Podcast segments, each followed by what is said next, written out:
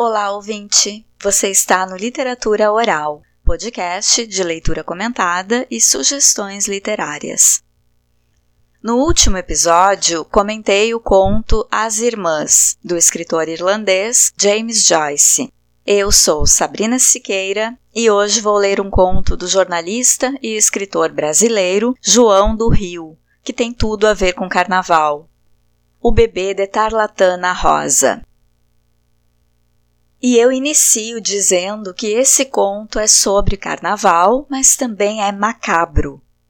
O Bebê de Tarlatana Rosa é um conto escrito em 1910 e ambientado na cidade do Rio de Janeiro, onde o escritor morava.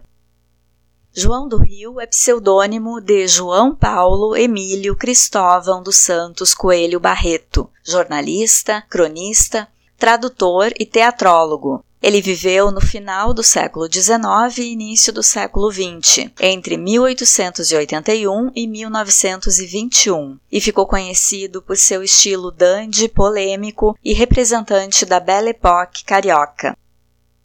Bom, daqui desse parágrafo eu vou esclarecer algumas palavras, só para a gente não seguir com nenhuma dúvida. Primeiro, a tarlatana do título é um tecido de algodão fino, parecendo uma gaze, Dá para entender que é uma fantasia de bebê desse tecido na cor rosa. Eu confesso que tenho um pouco de dificuldade de imaginar essa fantasia de bebê, mas acho que é proposital deixar a descrição da fantasia meio vaga, porque o conto é assentado numa atmosfera de ambiguidade, de mistério e de fantasia, que é típica do carnaval mesmo. Durante o carnaval, no tempo em que as pessoas iam fantasiadas para os bailes, tinha esse clima de mistério, de como será a pessoa por trás da máscara, de quem afinal será essa pessoa por baixo da fantasia. A próxima palavra que pode ter deixado dúvida é dandy. Dandy se refere a uma estética e também a um estilo de vida. Geralmente eram chamados dandy homens vaidosos, estilosos, que viviam com intensidade e senso estético apurado. Gostavam de tecidos, cores, maquiagem, que podia ser extravagante. E sobre Belle Époque, foi um momento cultural que aconteceu principalmente na Europa, no final do século XIX, com manifestação nas artes, arquitetura, transformações no modo de viver e organizar o espaço urbano. Respingou aqui no Brasil com a reforma do espaço urbano do Rio. Eu comento mais sobre isso no episódio 17, durante comentários à leitura de Recordações do escrivão Isaías Caminha, de Lima Barreto. Se tu não escutou ainda, depois vai lá. O conto O Bebê de Tarlatana Rosa aborda os dois lados da sociedade carioca da primeira década do século XX. O sofisticado, dos burgueses, do qual o narrador faz parte, e o lado pobre, marginalizado, tido como sujo, hipersexualizado e frequentado por malandros. Prepare seu coraçãozinho, que este é o conto mais assustador que já passou pelo literatura oral. Vamos à leitura?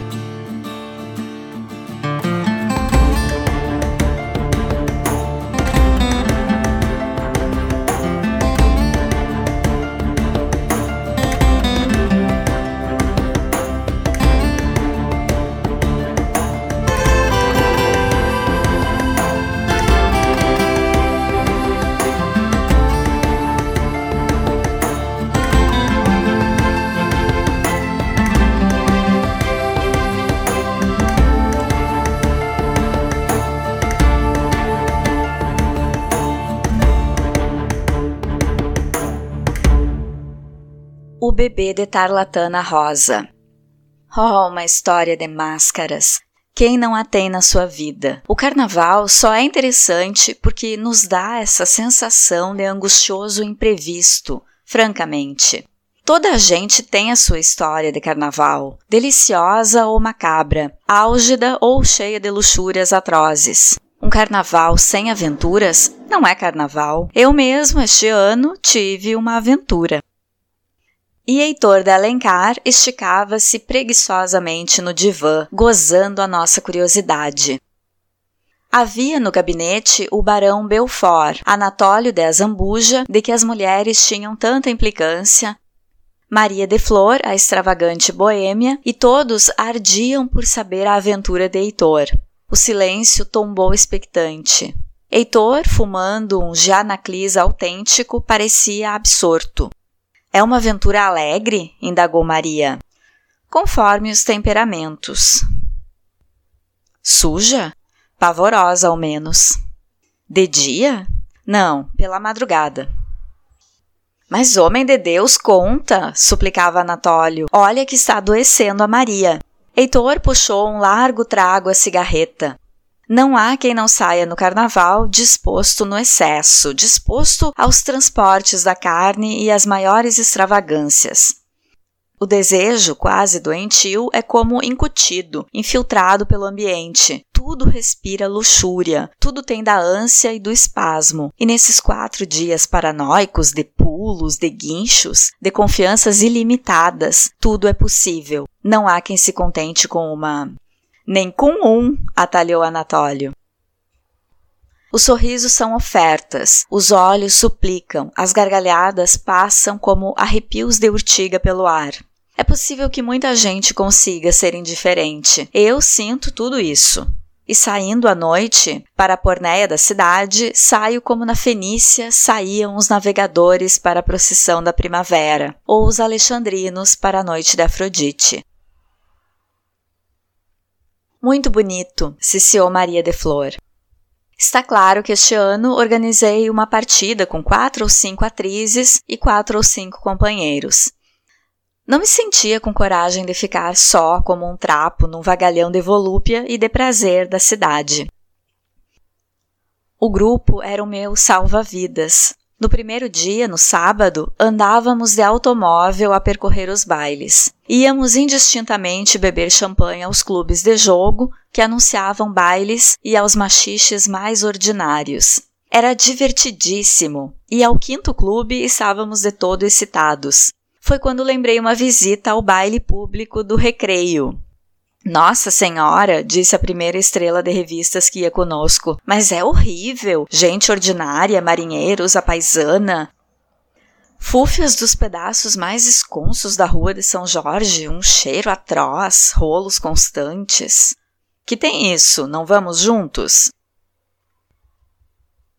Com efeito, íamos juntos e fantasiadas as mulheres. Não havia o que temer, e a gente conseguia realizar o maior desejo: acanalhar-se, elamear-se bem. Naturalmente fomos, e era desolação com pretas beiçudas e desdentadas, esparrimando belbutinas fedorentas pelo estrado da banda militar. Todo o pessoal de azeiteiros das ruelas lôbregas e essas estranhas figuras de larvas diabólicas, de íncubos em frascos de álcool que tem as perdidas de certas ruas, moças, mas com os traços como amassados e todas pálidas, pálidas, feitas de pasta de mata borrão e de papel arroz.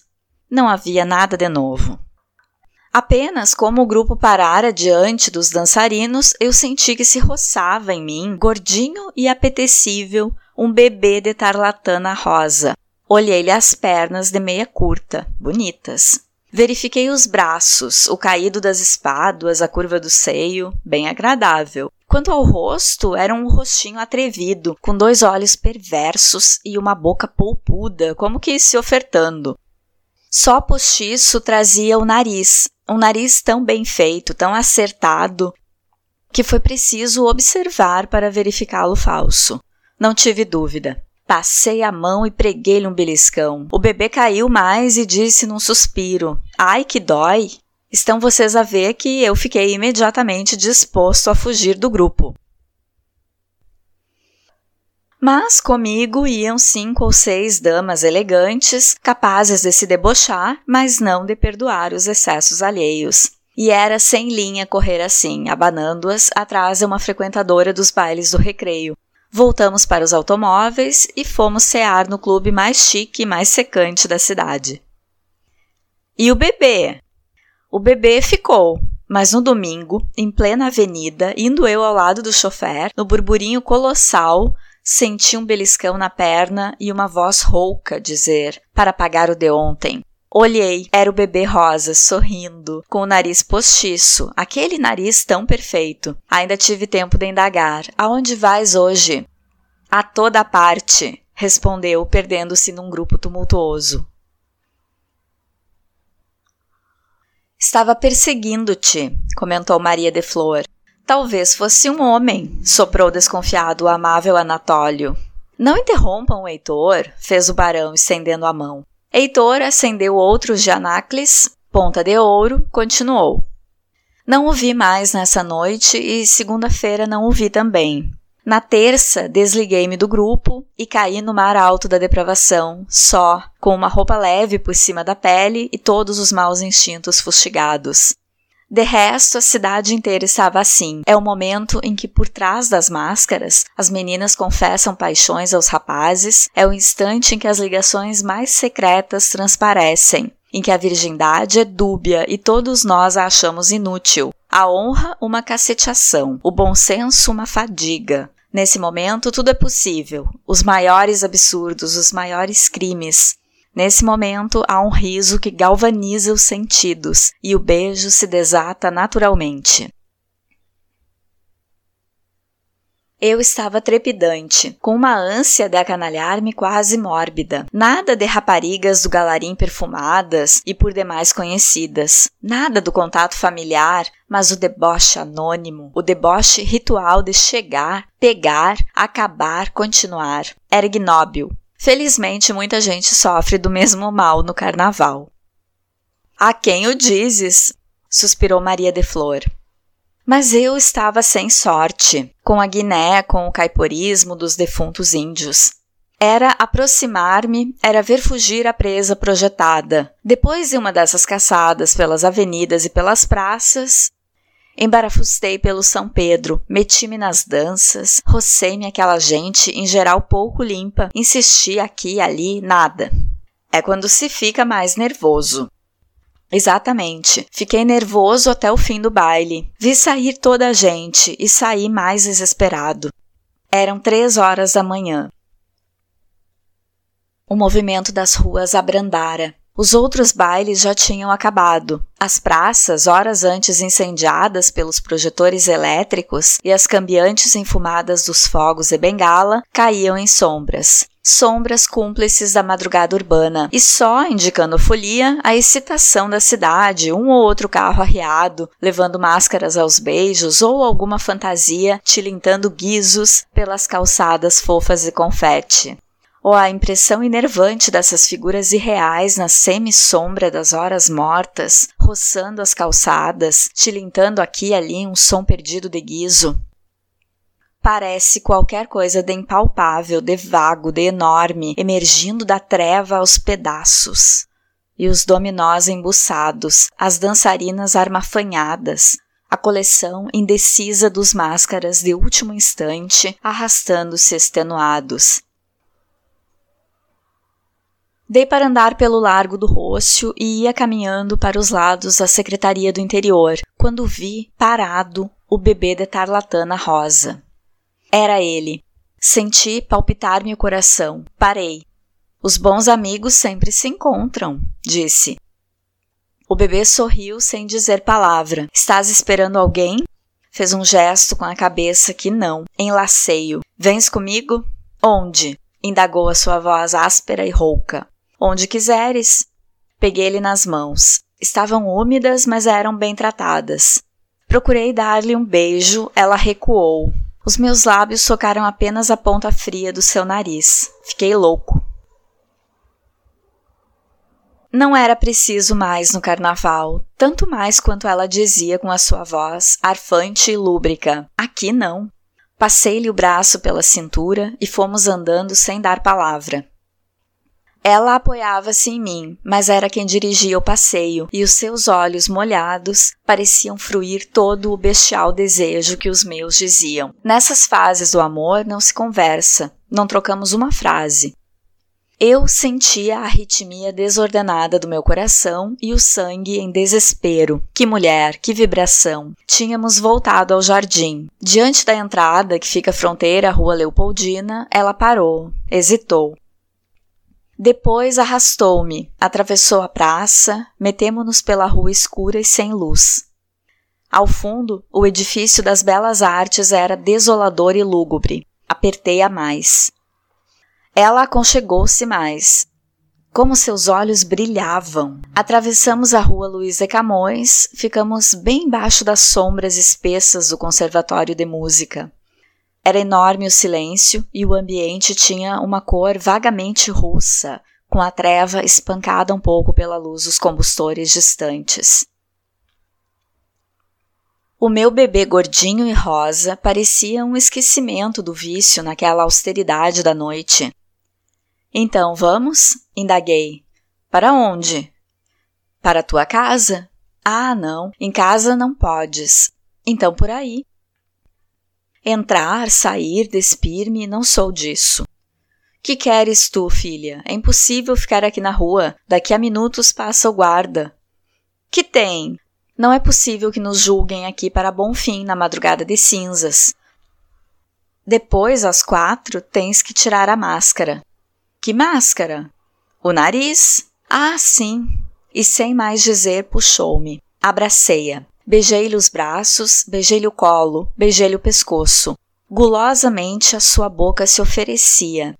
Em torno de nós o mundo era qualquer coisa de opaco e de indeciso. Sorvi-lhe o lábio. Mas o meu nariz sentiu o contato do nariz postiço dela, um nariz com cheiro de resina, um nariz que fazia mal. Tira o nariz. Ela segredou.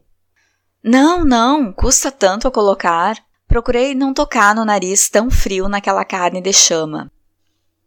O pedaço de papelão, porém, avultava, parecia crescer, e eu sentia um mal-estar curioso, um estado de inibição esquisito. Que diabo! Não vás agora para casa com isso. Depois não te disfarça nada. Disfarça, sim. Não, procurei-lhe nos cabelos o cordão. Não tinha. Mas, abraçando-me, beijando-me, o bebê de tarlatana rosa parecia uma possessa tendo pressa. De novo, seus lábios aproximaram-se da minha boca. Entreguei-me. O nariz roçava o meu. O nariz que não era dela, o nariz de fantasia. Então, sem poder resistir, fui aproximando a mão, aproximando, enquanto com a esquerda enlaçava mais, e de chofre agarrei o papelão e arranquei-o presa dos meus lábios, com dois olhos que a cólera e o pavor pareciam fundir, eu tinha uma cabeça estranha, uma cabeça sem nariz, com dois buracos sangrentos atulhados de algodão, uma cabeça que era alucinante, uma caveira com carne. Despeguei-a, recuei num imenso vômito de mim mesmo. Todo eu tremia de horror, de nojo. O bebê de tarlatana rosa emborcara no chão com a caveira voltada para mim, num choro que lhe arregaçava o beiço, mostrando singularmente abaixo do buraco do nariz os dentes alvos. Perdoa, perdoa, não me batas. A culpa não é minha. Só no carnaval é que posso gozar. Então aproveito, ouviste? Aproveito. Foste tu que quiseste. Sacudia com fúria. Pula de pé num safanão que a devia ter desarticulado. Uma vontade de cuspir, de lançar, apertava minha glote, e vinha-me o imperioso desejo de esmurrar aquele nariz, de quebrar aqueles dentes, de matar aquele atroz reverso da luxúria. Mas um apito trilou. O guarda estava na esquina e olhava-nos, reparando naquela cena da semitreva. Que fazer? Levar a caveira ao posto policial? Dizer a todo mundo que a beijara, não resisti. Afastei-me, apressei o passo e, ao chegar ao largo, inconscientemente deitei a correr como um louco para casa, os queixos batendo, ardendo de febre. Quando parei a porta para tirar a chave, é que reparei que a minha mão direita apertava uma pasta oleosa e sangrenta. Era o nariz do bebê de tarlatana rosa. Heitor de Alencar parou com o cigarro entre os dedos apagado. Maria de Flor mostrava uma contração de horror na face e o doce Anatólio parecia mal. O próprio narrador tinha a camarinhar-lhe a fronte gotas de suor. Houve um silêncio agoniento. Afinal, o barão Belfort ergueu-se, tocou a campainha para que o criado trouxesse refrigerantes e resumiu: Uma aventura, meus amigos, uma bela aventura. Quem não tem do carnaval a sua aventura? Esta é pelo menos empolgante. E foi sentar-se ao piano.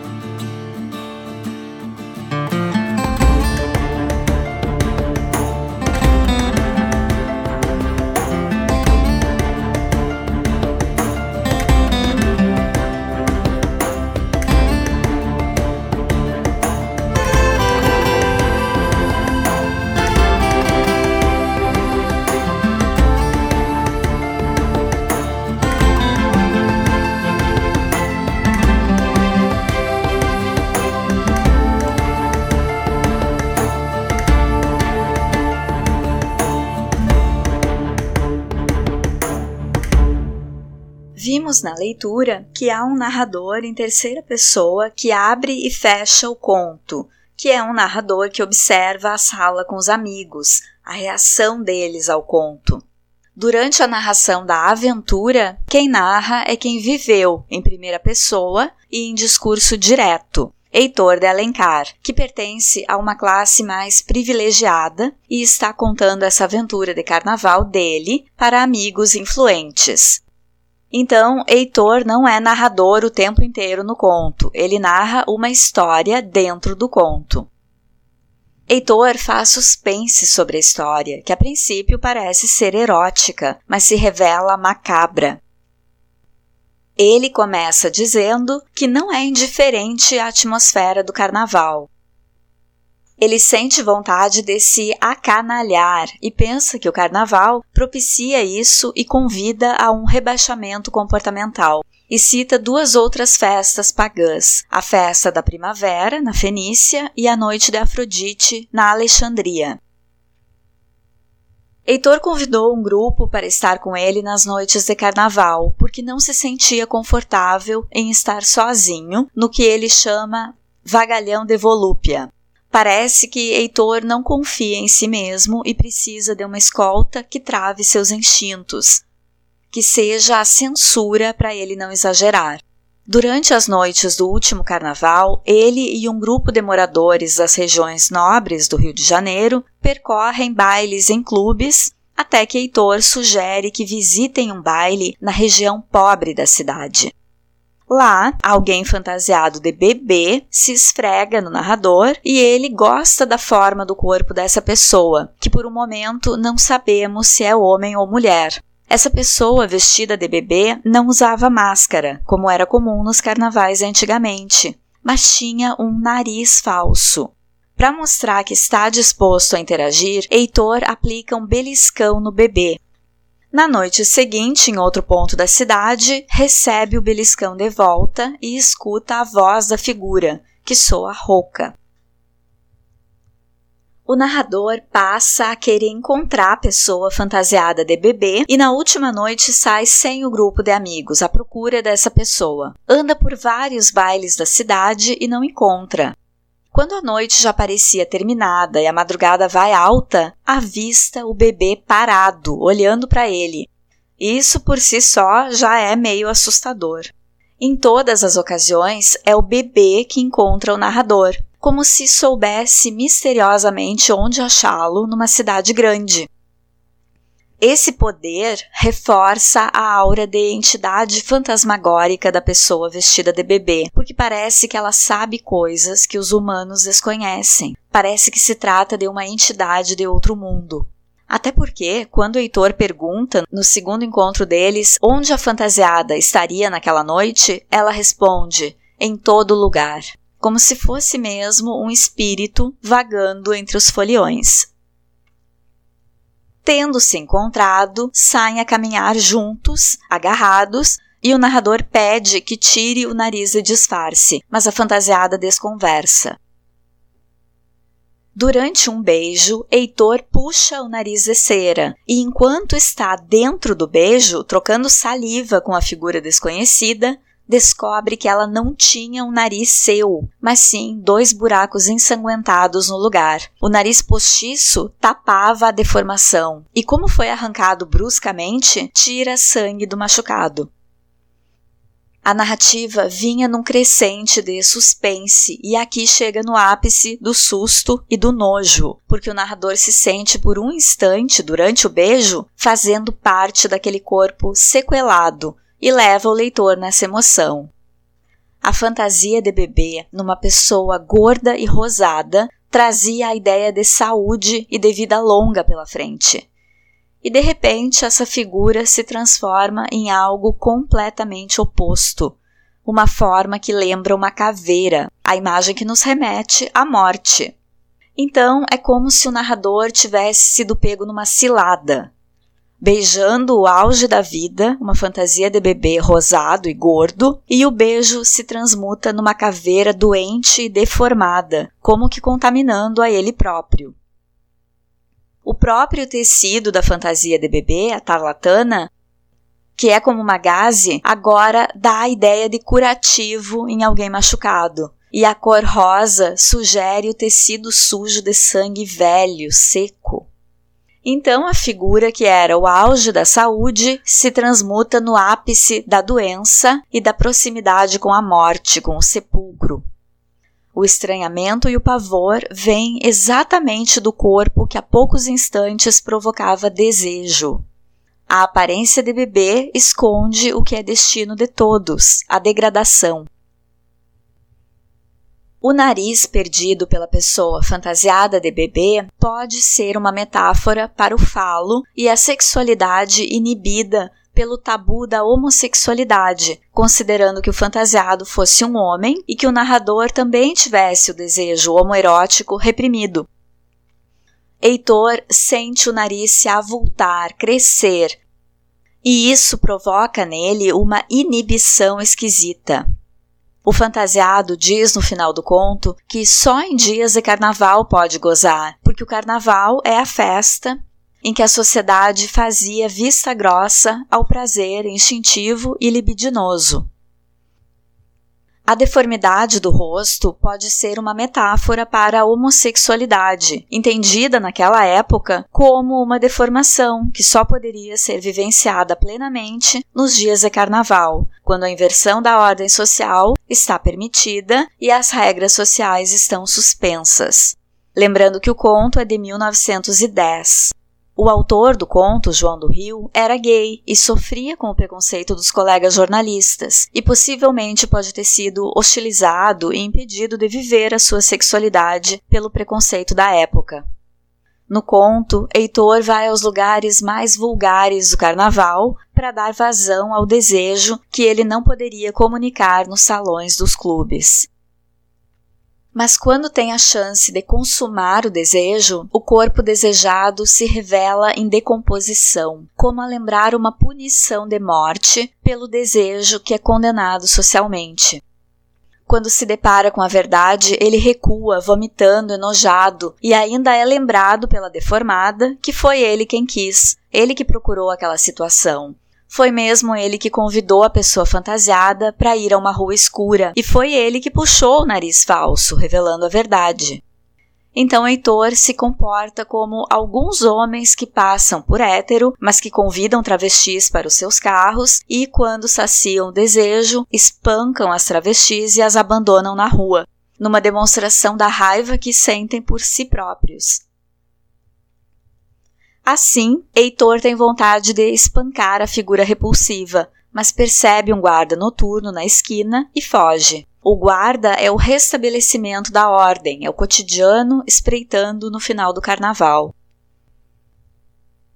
O bebê aparece para Heitor três vezes e ele arranca o nariz e descobre a verdade às três da manhã. Na literatura de terror ou em textos ocultistas, existe a crença de que três da manhã seria a hora dos demônios e que portais para outros mundos se abririam. Sendo assim, demônios poderiam caminhar sobre a Terra e interagir com humanos nesse horário. A gente tem uma referência a isso no filme O Exorcismo de Emily Rose, por exemplo. Essa é uma referência a que a ficção volta às vezes e eu sempre penso, ok, mas três da madrugada em qual fuso horário? Numa tentativa de não ficar mega assustada com essa história e puxar o lado racional. vai dizer: é terrível acordar, acender a luz e ver que são exatamente três da manhã.